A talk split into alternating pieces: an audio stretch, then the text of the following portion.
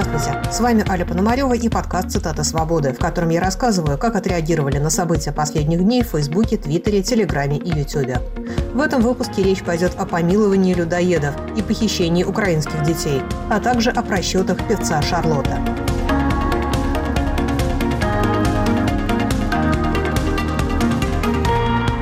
Ради участия в войне в Украине российские власти освободили из колонии Дениса Горина, каннибала из Сахалинской области. Это уже второй недавний случай, когда на свободу досрочно вышел людоед. Недавно таким же образом получил помилование сатанист Николай Голобяк, который отсиживал 20-летний срок за ритуальное убийство четырех подростков. В действиях властей явно прослеживается система, пишут в сети. Олег Пшеничный. Это уже поток людоеда на конвейере. Сергей Ерженков. Как говорил Песков, кровью искупил вину. Вопрос только, чьей кровью? Антон Орех. Нацисты были, садисты были, сатанисты были, теперь каннибалисты. Есть кто еще, кто не заслуживает прощения. Каннибал Денис Горин в 2012 году получил 22 года колонии строгого режима. И это был не первый его срок. Но прощения, конечно же, не заслужили политические активисты, говорит на своем канале руководитель организации «Русь сидящая» Ольга Романова. 44-летний Горин был судим трижды. Сначала за убийство. А после убийства он, как намечается в прокуратуре э, и в его деле, он глумился над телом. Как, как это глумился, слава тебе Господи, не написано, можно себе представить. И вышел он, конечно же, условно-досрочно, всего через 6 лет. После убийства он снова зарезал брата человека уже, с которым он сидел в СИЗО. И, и съел. А в одиннадцатом году Горин с братом уже, они вместе убили человека, захоронили его труп на берегу реки, потом зарезали с братом уже другого человека, а и в 18 году суд назначил Горину 22 года лишения свободы в колонии особого режима. Ну, что я хочу сказать. 22 года в итоге назначили, когда человек там переубивал и поел там кучу народу.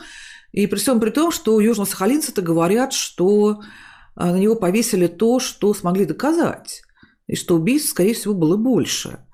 22 года человек получил, потом уехал воевать в Украину, и вот сейчас он вернулся по месту прописки. Еще раз, последний раз он был осужден в 18 году.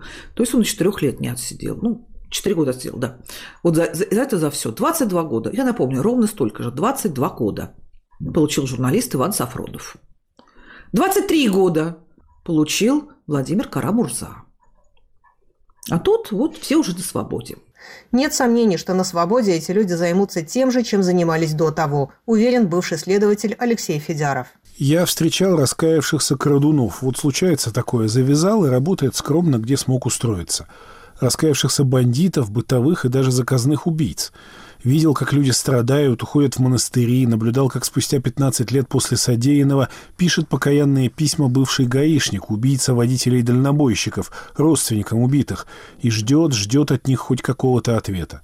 Однако раскаявшихся убийц, что резали людей во имя какого-то бога или черта, ели человеческую плоть или испытывающих вину насильников, я не встречал – Преступление из корысти для пропитания или в аффекте – это временное состояние психики, человек сомневается в них потом.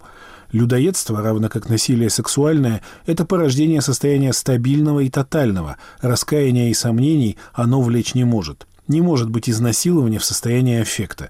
Невозможно во временно болезненном состоянии сделать тушенку из соседа и кормить ею собутыльников. Это суть человеческая. Они так живут, они будут жить, как жили и после помилования – но выход есть. Предлагаю всех ставить на учет к участковому.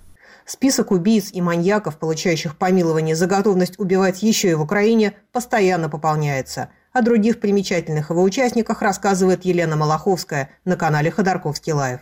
Так называемое СВО вообще стало лазейкой для самых жестоких убийц, которые, не начнись война, встречали бы пенсию в колонии строгого режима. Так, например, на свободу вышел участник банды Цапков Станислав Лобянов. Правда, свободой насладиться он не успел, погиб на фронте и в родную Кущевку, которую держал в страхе, вернулся уже в цинковом гробу. Но погибают или остаются воевать не все. Вот лишь несколько примеров. Дмитрий Зеленский, ветеран ветеран Чеченской войны из Перми. В 2019 году он убил свою девушку Татьяну Мелехину. Неделю после убийства Зеленский расчленял ее тело и пропускал через мясорубку. Его приговорили к 11 годам колонии, но, повоевав в Украине, убийца был помилован и вышел на свободу. Сейчас живет в ЛНР. Но, по словам матери, планирует переехать в Анапу. Дмитрий Суюн-Шалиев из Красноярска был осужден на 21 год за убийство супружеской пары тружеников тыла Великой Отечественной войны. В 2013-м он забрался через окно в дом пенсионеров и зарезал их. Помогал Суюн-Шалиеву Юрий Петров, который тоже впоследствии был осужден на 16 лет. Добыча убийц тогда составила тысячу рублей. В 2022 году оба вступили в ЧВК «Вагнер». Петров погиб, а Суюн-Шалиев заработал денег и вернулся в родное родное село, где и совершил то самое убийство. Тому, что из колонии выпускают таких опасных преступников, поражаются даже лоялисты, в том числе депутат Ирина Филатова. Если честно, это пугает. Осужденные за бесчеловечное убийство оказываются на воле, в то время как в тюрьмы попадают люди за совершение куда менее опасных преступлений. И абсолютно всем, включая органы власти, совершенно очевидно, что этих людей никто и ничто не остановит от возврата к чудовищным деяниям. Как-то не верится, что человек, хладнокровно убивавший людей в свое удовольствие, исправился и дальше будет цветы на даче выращивать и бабочек коллекционировать.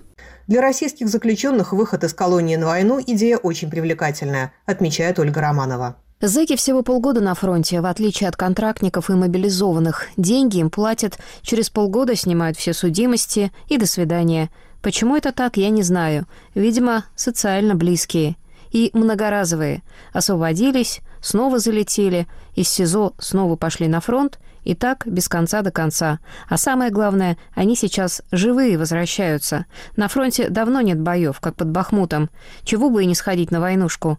Думают потом жизнь с чистого листа начать. Но что-то особо никто еще не начинал. На фронте польза от всех этих людей тоже сомнительная. Провоенные блогеры постоянно жалуются, что с дисциплиной дела там обстоят не лучшим образом. Новые контрактники много пьют, устраивают поножовщину и попадают в пьяные аварии со смертельным исходом. И этим, вероятно, отчасти объясняется отсутствие больших успехов российской армии, говорит на канале Майкла Наки основатель Conflict Intelligence Team Руслан Левиев чем а, дальше всей, всей этой ситуации, тем ниже мотивация, хуже качество войск, и, соответственно, тем а, больше это отражается и на результатах на линии фронта. Собственно, поэтому, несмотря на то, что тот же плацдарм украинский прям активно так э, бомбят, уже сколько, наверное, недели две, наверное, минимум точно, именно, именно прям бомбят. Не в смысле не просто артиллерия, а прямо авиабомбами вот этими МПК. А при этом никак не получается его там зачистить и ликвидировать. Наверное, в том числе и этот э, фактор тоже влияет то, что вот, вот, такой, вот такой вот контингент воюет на линии фронта. Вот так вот таким образом и получается вот такой вот сброд, который, с одной стороны, помогает э, всей этой войне в том плане, что типа, ну, хуже контингент, соответственно, хуже результаты на линии фронта, и, соответственно, по идее, против них как-то чуть полегче воевать, против такого сброда. Но, с другой стороны, это оказывает влияние, как видите, и на мирное население, проживающее там, на этих оккупированных территориях. Потому что постоянно случаются вот такие вот пьянки, смертельные ДТП и убийства. Но кто-то из них все же вернется домой, а потом отправится по школам учить детей уму-разуму. В России уже начали появляться мемориальные доски в честь судимых ветеранов украинской войны. Например, в Туле на фасаде школы номер 44 красуется памятная доска в честь десантника-гвардейца Яна Голунова, который отбывал срок за убийство в пьяной драке. Рано или поздно дело дойдет и до людоедов, уверены блогеры.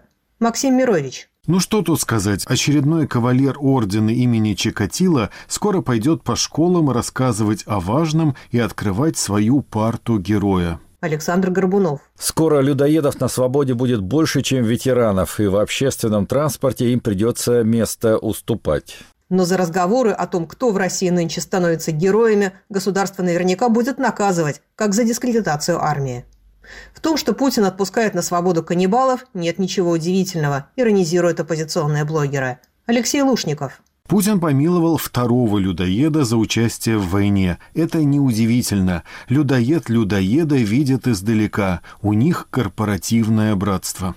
Об иерархии людоедов в России рассуждает на канале издания «Новая газета Европа» его главный редактор Кирилл Мартынов. Вот такого рода люди у нас воюют в Украине – очень показательный процесс. И мне кажется, знаете, что когда мы говорим про виды каннибалов, виды людоедов, это такие, такая людоед-пехота. В принципе, поскольку это уже не первый людоед, помилованный Владимиром Путиным, причем вот в буквальном смысле слова, знаете, мы раньше все как-то метафорами говорили, а теперь реально вот людоеды и людоеды Одни людоеды метафорические помиловали других настоящих людоедов. В принципе, они могут меняться местами достаточно легко.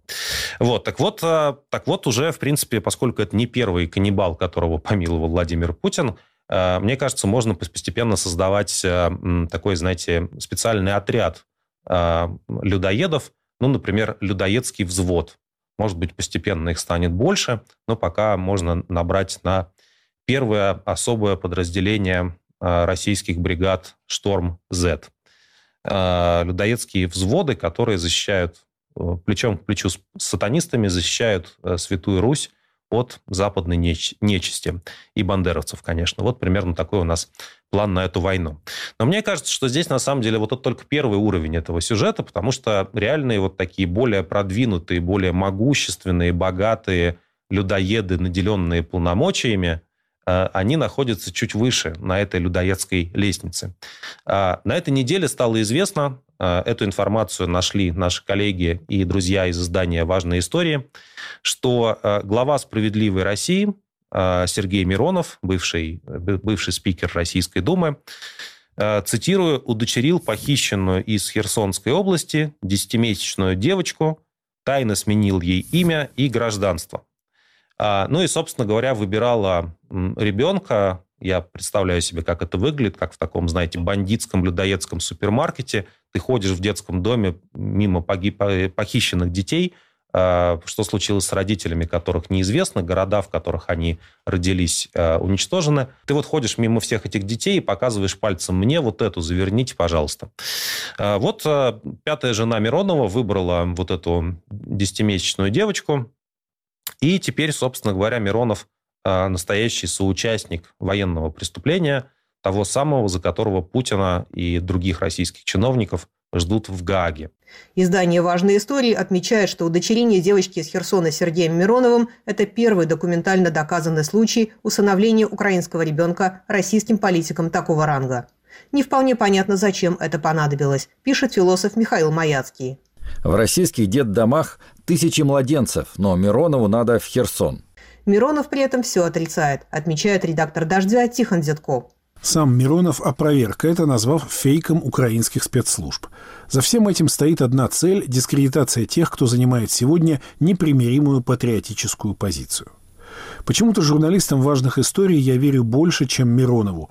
И что такое непримиримая патриотическая позиция? Журналистка важных историй Катя Бонча-Смоловская на канале «Разворот» поясняет, что все детали этой истории подтверждены документально. Э, многое из того, что описано в материале, найдено в открытых источниках. Э, в частности, известно, что в конце августа 2022 года новая жена Сергея Миронова Инна Варламова была в Херсоне вместе с его помощницей в Госдуме Яной Лантратовой. И Лантратова выкладывала фотографию, которая это подтверждает. Сотрудники местной больницы рассказали, что Варламова вместе с эм, тогдашней начальницей детского дома приходили в больницу и осматривали детей, которые, собственно, а, жили в этом детском доме и проходили в больнице лечение. Им понравилось состояние детей, и после этого э, сотрудникам больницы ежедневно стали звонить и просить этих детей выписать. По словам сотрудников, когда они спрашивали, почему они должны выписывать больных детей, им сказали, что вот, э, мол, эта женщина их выбрала и повезет в Москву. Выписку пытались отложить, но через неделю все-таки детей выписали. И наши коллеги из украинского издания «Громадска» рассказывали, э, что на Варламову и на Лантратову была выдана доверенность на сопровождение этих э, двух детей. И, собственно, через неделю эти дети оказались в Подмосковье, подмосковное Минсоцразвитие направляло в Херсонский дом ребенка запрос с просьбой подтвердить статус этих детей, подтверждающий документ о том, что они остались без попечения родителей. И через э, некоторое время, через месяц, по-моему, прошел суд, где заинтересованным лицом проходила как раз новая жена Миронова и вот это подмосковное управление Минсоцразвития. Это еще одно подтверждение того, что, в общем, как-то, видимо, статус этих детей был изменен, потому что мы знаем, что для того, чтобы установить ребенка в России, нужно обратиться в суд, суд должен вынести соответствующее решение. И уже далее мы видим по документам, которые в нашем распоряжении оказались, что в декабре 2022 года Миронов и Варламова официально удочерили вывезенную из Херсона девочку, и ей поменяли фамилию, имя и отчество и место рождения. Очевидно, что оккупированные территории становятся территориями полного беззакония. И страшно подумать, что могут творить там настоящие людоеды, помилованные Путиным, отмечает политолог Владимир Пастухов. Для российской элиты открылся не просто рынок, а настоящий клондайк, позволяющий реализовывать мечту о ребенке в обход правил и очередей на усыновление. И эта элита не применула злоупотребить своими правами, даже несмотря на всю щепетильность вопроса. И вот, если верить материалам расследования важных историй, возрастная, мягко говоря, семейная пара, которой впору воспитывать внуков и правнуков, которая при прочих равных обстоятельствах была бы отсеяна из числа претендентов на усыновление на самых первых стадиях, совершает почти рейдерский набег на осваиваемую территорию – давят авторитетом, забирают ребенка из приюта, точнее даже из больницы, безо всяких законных оснований перевозят его в Москву и там задним числом оформляют удочерение на ребенка, который уже фактически находится под их контролем. Ну хорошо, на этот раз усыновителем оказался Миронов, но в другой раз то же самое может сделать, размахивая ветеранской книжкой, один из помилованных каннибалов. Да оставьте в покое Международный уголовный суд. На мой дилетантский взгляд, тут есть чем заняться и простой смертной российской юстиции. Может, Путин требует от чиновников, чтобы те усыновляли украинских детей и становились таким образом соучастниками преступления, в котором уже обвиняют его самого? Такую версию высказывает журналист Андрей Захаров. Со стороны Львовой Беловой этого можно было ожидать, но вот Миронов же прожженный конъюнктурщик – если бы вывез и удочерил девочку ради пиара, то давно бы об этом рассказал. Тогда ради чего? Возможно, теперь, чтобы считаться своим, нужно вывести украинского ребенка и дать ему свое имя. Возможно, это некое негласное путинское указание. Это всего лишь гипотеза. Посмотрим, так ли это. Все объясняется проще, говорит оппозиционный политик Владимир Милов в утреннем шоу на канале Александра Плющева. Насколько я знаю, вот как мне рассказывают, вот в этой номенклатуре путинской, да, там среди тех, кто прям, ну, вцепился вот в этот, я извиняюсь, имперский дискурс, mm-hmm. да, у них есть вот необходимость, потребность в таких самоотмазках, что они просто благородные, хорошие люди, да, и занимаются каким-то гуманитарным делом они между собой обсуждают вот этот вывоз детей в контексте, что они их спасают. Спасают. спасают в гостиную, значит, усыновляют. Там, да, да. То есть, они вот как к ним относятся, как там кошечкам или собачкам. Да. да, вот примерно так. То есть, это считается у них как бы социально положительный капитал. Mm. Я вот, что ты в жизни сделал хорошего? Кто-то скажет, я там посадил дерево, ну, а я вот, значит, такой, спас. Да. Они серьезно, то есть, ну, ты видишь, у них извращенное сознание, перевернутый мир, поэтому они на это смотрят. Вот не так, как мы. Mm. Они действительно считают, что они спасают вот этих детей. А что, я согласен, здесь двух мнений, по-моему, быть не может. Его третьим этот Вордер э, вместе с Путиным и этой Беловой, как ее там зовут. С точки зрения международного права, Миронов не просто похитил ребенка с оккупированной территории. То, что девочки изменили имя, фамилию и даже место рождения, может считаться актом геноцида, поскольку эти действия уничтожают память о ее этнической принадлежности.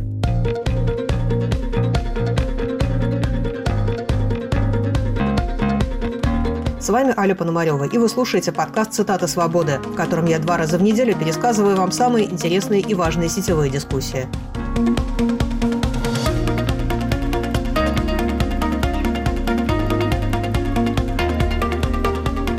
Вы слушаете «Цитаты свободы». С вами Аля Пономарева. Певец Эдуард Шарлот после начала полномасштабного вторжения в Украину уехал из России, заявил, что выступает против войны и сжег свой российский паспорт – Однако в середине ноября он объявил в соцсетях, что намерен вернуться, чтобы записать новый альбом. В ночь на 22 ноября его задержали в аэропорту Пулково и арестовали на 13 суток. Злорадству Z-патриотов не было предела. Вячеслав Илсаков, Удивляет наглая наивность юноши в том, что ему все сойдет с рук. Записывать песни, видите ли, он столь отважно вернулся в кровавый режим Путина. И не просто записывать песни. Он не только показательно сжег свой паспорт, а потом написал оскорбительный текст о патриархе, после чего общественники и призвали возбудить на него уголовное дело, как пишут коллеги. Явный недоумок несколько дней назад опубликовал в признанной экстремистской и запрещенной в России соцсети билет на самолет и сообщил, что принял решение лететь в Россию, чтобы сражаться за русскоязычную культуру. Ни больше, ни меньше. Тут-то интернет его и подвел под Цугундер. В интервью каналу «Шот» Шарлот заявил, что попал под вредное влияние Ютуба, а теперь раскаялся и хочет переродиться. Я очень хочу переродиться и смыть позор. Я хочу обогатить, обогащать, быть тем, кто обогащает нашу страну дальше и впредь. Вот. Ничем другим заниматься не имею права. Зачем тогда сожгли паспорт? Я был неправ, потому что поддался на добровольный основе, как тогда еще несовершеннолетний человек, мне было лет 17, когда 16-17, когда я смотрел YouTube, и как бы различные блогеры создали экосистему, из которой потом вытекали другие аккаунты и тянули за собой контекст оппозиции. Mm-hmm. Я в нем погряз, как и все мои друзья, они ходили на митинги Навального и прочего. Я даже сам, бывал, поглядывал туда, но не более. Mm-hmm. И все это привело меня к этому поступку, к серьезному плохому поступку и к ряду других серьезных тупых поступков, которые, собственно, ничего никому не дали.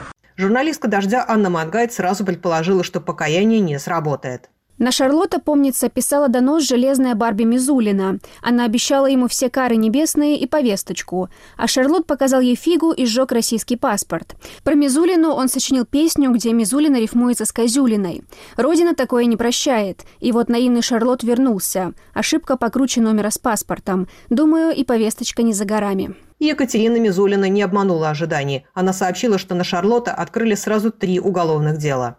В отношении блогера русофоба ЛГБТ-пропагандиста Шарлота Следственным управлением Следственного комитета по Самарской области возбуждено три уголовных дела. Два из них по части 4 статьи 354.1 УК РФ «Реабилитация нацизма», а также одно уголовное дело по статье 148 УК РФ «Оскорбление чувств верующих».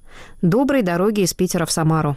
Но даже среди оппозиционных комментаторов много таких, кто не испытывает к Шарлоту особой жалости. Например, Дмитрий Колезев. Екатерина Мизулина, взявшая на себя роль главного цензора молодежной эстрады, заявила, что певец неадекватно оценивает ситуацию. И это редкий случай, когда, кажется, с ней придется согласиться. Витающего в облаках парня, конечно, жалко, но не стоит из антивоенной позиции устраивать клоунаду. Многие задаются вопросом, о чем певец вообще думал. Егор Алексеев. Жгут паспорта при свидетелях, а потом летят в Пулково в руки прокурора Вышинского. О чем думают? Что в голове у людей? На освобождение надежды нет. Певец Шарлот не маньяк, не сатанист, даже не серийный убийца. Игорь Мурзин. Да, посмотрел, сколько ему лет. Вроде 25 достаточно, чтобы соображать, что если ты более-менее человек публичный, то хамить пу и высказывать свое фи против войны можно, но только отбежав на приличное расстояние от границы РФ с внешней стороны. Но если отбежал и начал говорить, то ты же не Навальный, фигли было возвращаться и теперь извиняться. Глупо же выглядит со всех сторон. Повестку из военкомата уже в любом случае принесут. И прямо по месту отсидки. В ответ на зов Родины надо покрепче зажимать уши, советует уехавшим на своем канале Александр Невзоров. Если вы где-то за пределами России, и если вы вдруг слышите голос Родины, то не забывайте, что гражданка по фамилии Россия, оперативное прозвище Родина, давным-давно уже работает в органах. Она носит погоны, считает за счастье быть допущенной на утренний минет к генералу, проводит допросы, другие следственные действия. И, возможно, эта родина уже давно дослужилась как минимум до майора. И если, слыша ее призыв, вы представляете себе голубые очи, бездонные, то не забудьте, конечно, представить и козырек в фуражке над очами – и эту двуглавую тварь над козырьком, ну и в очах, разумеется, злобный дьявольский огонек. Что касается девушки с красивой фамилией Ностальгия, то она тоже давным-давно в этом же ведомстве работает радисткой и настойчиво шлет сигналы заблудшим, уехавшим детям страны. Обе эти девушки на работе. Там же, кстати говоря, служит и так называемая Вера, а уж Надежда и Любовь давным-давно устроились, по крайней мере, с февраля 22 года, давным-давно устроились одна гардеробщицей, а вторая в бюро пропусков той же самой организации. То есть, э, если вы слышите сладкие шепоты в своем сердце и черепе, зовущие вас обратно, то помните, где работают обладательницы этих манящих голосов. Ну вот еще один уверовавший в искренность зова этой Родины вернулся в Россию. Как вы знаете, это такая вроде бы абсолютно мельчайший, мельчайшая фигурка, мельчайший персонаж под названием Шарлотт, певец ТикТока. Но если, по идее, он вообще недостоин был бы упоминания в столь авторитетной программе, как наша, но, а, тем не менее, он показателен, и его судьба символична. Если уж его крохотную персону с таким азартом принялись расклевывать и раздирать, то представьте себе, как будут рвать плоть и пить кровь особей покрупнее калибром, если они действительно вернутся. Расправа с Шарлоттом должна послужить предостережением для остальных, пишет в блогах. Анатолий Несмеян. Очередной сигнал для всех, кто уехал. Не возвращайтесь. Задача этого режима – похоронить страну вместе с собой. Вполне понятная логика нынешних геронтократов – Обидно, что ты умрешь, а после тебя люди будут жить. Поэтому, пока есть возможность, нужно превратить в мертвую пустыню все вокруг. Отсюда и политика, которая выглядит с точки зрения здравого смысла суицидальной, но у нее вполне здравый посыл. Кого удастся похоронить, кого не удастся выдавить из страны. А любой возвращенец в рандомном порядке будет брошен в жернова террора, как предупреждение. Раз уехали, считайте, что вам повезло пользуйтесь добротой, но у нее есть свои пределы. Пожалуйста, не приезжайте обратно. Если вы не людоед, на помилование в нынешней России рассчитывать нечего.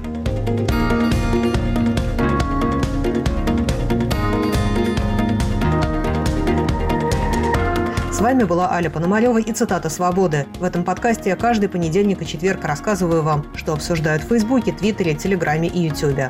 Слушайте нас, комментируйте и советуйте друзьям. До скорой встречи!